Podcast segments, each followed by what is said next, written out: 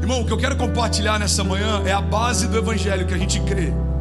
O que nos mantém de pé, o que nos faz crer que não importa o que se levanta contra nós, nós passaremos por tudo isso é por um motivo: Jesus venceu a própria morte. É como se fosse o último limite, o último patamar, o último grande desafio.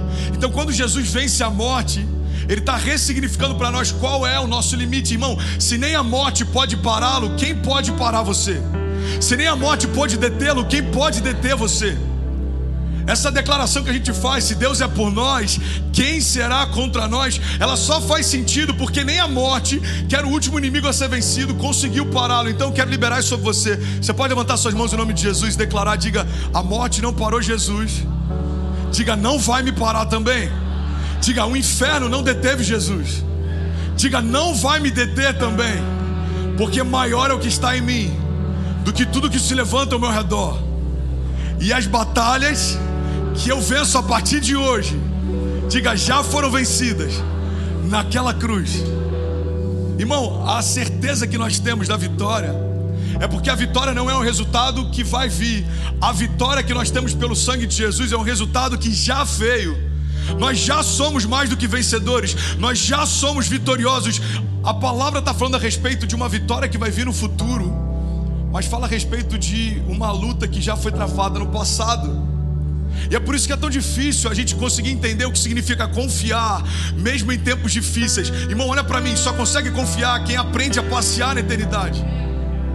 Só consegue confiar quem aprende a passear na eternidade, porque eu preciso descansar no presente, confiando na vitória do futuro, sabendo que tudo isso existe por uma garantia que Deus já estabeleceu no passado. E é difícil para a gente olhar para 2021 e falar, vai dar tudo certo se a gente olhar para o presente e tentar enxergar uma esperança no futuro. Pastor, não vai dar tudo certo. Olha para mim, irmão, não se extrai não, pelo amor de Deus. Pastor, não, não, não, não vai dar tudo certo. O mundo mudou, algumas relações mudaram, muita coisa está invertida. As economias nem sentiram ainda o impacto da crise. Irmão, você está olhando com um olhar natural. E se a tua expectativa buscar no natural uma esperança para o futuro, a cada geração a gente ia se sentir mais frustrado. Porque no início do século teve o crack de 29, depois teve a Primeira Guerra Mundial, a Segunda Guerra Mundial. Irmão, a gente vê em todo o tempo, em cada década, parece que uma nova explosão acontece. Já foi a gripe espanhola, já foi a Guerra Fria. A Guerra Fria, os historiadores dizem que era um cenário em que a paz era impossível e a guerra inevitável. Não sei se você sabe, mas a gente está num lugar aqui que durante a Guerra Fria era um dos lugares que eram mais propícios a serem completamente dizimados. Mísseis nucleares aqui na Bahia dos Pocos, se não me engano, em Cuba. União Soviética, Estados Unidos. O que você quer dizer com isso, André? O que eu quero dizer é que toda estação enfrenta momentos difíceis, toda estação enfrenta momentos de crise. Então não está mais difícil agora do que era antes, e não vai ficar mais difícil depois do que está agora, porque em todo tempo sempre há uma crise que tenta roubar a nossa alegria. Mas eu quero te lembrar que a tua alegria não vem do tempo, a tua alegria vem daquele que passeia na eternidade. A nossa alegria não pode ser temporal, porque o nosso Deus é um Deus atemporal. A gente já falou sobre isso aqui na sexta-feira, irmão. Ele não é aquele que nasceu na eternidade. Jesus é aquele que pariu a eternidade.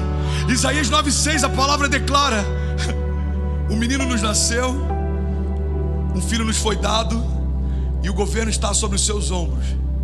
E ele será chamado Maravilhoso Conselheiro, Deus Forte, Pai da Eternidade e Príncipe da Paz. Olha para mim, irmão.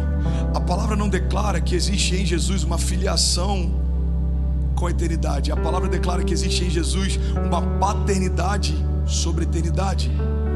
Então, aquele que gerou a eternidade passeia nela. Aquele que gerou a eternidade se move nela. Aquele que gerou a eternidade se diverte nela.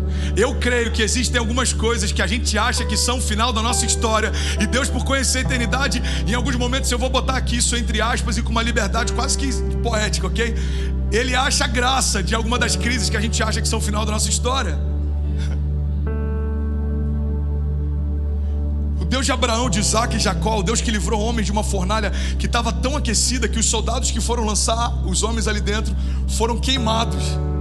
Irmão, esse mesmo Deus tira esses homens de lá sem que houvesse sobre eles foligem ou cheiro de fogo. Não é só um Deus que nos livra da fornalha, é um Deus que passeia com a gente dentro dela, é um Deus que dança no fogo sem se queimar. E por que eu estou falando sobre isso? Porque falamos da ressurreição, mas não pode ser algo subjetivo do tipo, ah, a gente crê que Jesus ressuscitou. Não, a gente tem que trazer isso que aconteceu no passado para nossa realidade diária, irmão. O Deus que ressurgiu dos mortos é o Deus que habita em mim. Então não há nada morto que não possa ressuscitar. Não há nada que tente me parar que Jesus não possa vencer. Por quê? Porque habita em mim o mesmo poder de ressurreição que chamou ele da morte. Mataram meu amigo mas o Espírito desceu e chamou o meu amado da morte. E agora o sol brilha mais forte. Tentaram apagar a luz dos homens. E aí o que Deus fez foi dividi-la entre cada um de nós.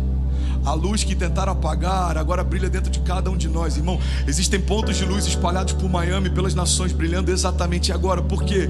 Porque a fonte da luz se dissipou por alguns dias para que ela pudesse permanecer na eternidade dentro de cada um de nós. Tentaram apagar, mas não dá para apagar, irmão. Ele é imparável, ele é ilimitado. Ele é inquebrável, indestrutível, indomesticável. Para qualquer característica que se possa utilizar, ele vai colocar um i na frente. Porque, irmão, não há nada capaz de dobrar aquele que criou o jogo. Irmão, não dá para vencer aquele que criou o jogo. Então, se a vida é um jogo, a gente tem que aprender a jogar. A gente é filho. Obrigado, irmão. Obrigado. Fez sentido para alguém. Pega, pega essa chave. Nós somos filhos daquele que pariu a eternidade. E a gente está preocupado com um ano dentro de um calendário. Vamos ser sinceros. Um ano dentro de um calendário está fazendo pessoas desacreditarem da fé que carregam. Irmão, um dia dentro do calendário foi suficiente para que alguns desacreditassem que Jesus era o Messias. Entre a sexta-feira da paixão e o domingo da ressurreição, houve o sábado do silêncio. No sábado houve um êxodo absurdo, multidões saíram da cidade santa porque acreditavam que ali era o final da história. Você percebe? Um dia fez com que alguns desacreditassem na promessa. Um dia, quem dirá um ano? Eu não estou dizendo que é fácil permanecer em tempos de crise, mas eu estou querendo trazer a tua memória que a tua vitória não vai vir nesse ano, a tua vitória já veio. Você só tem que acessar, irmão, você só tem que acessar. A minha vitória vem daquele que criou a eternidade e passeia nela. A minha vitória vem daquele que criou todas as coisas e se diverte enquanto vê a gente dominando sobre elas. Quem é esse irmão que até o vento e o mar lhe obedecem? É aquele que criou o mar quando nada existia e disse para o mar: Até onde você pode ir? Qual é o teu limite? Vamos ser sinceros, olha para cá. Não faz sentido sobre qualquer aspecto se a gente for analisar a criação.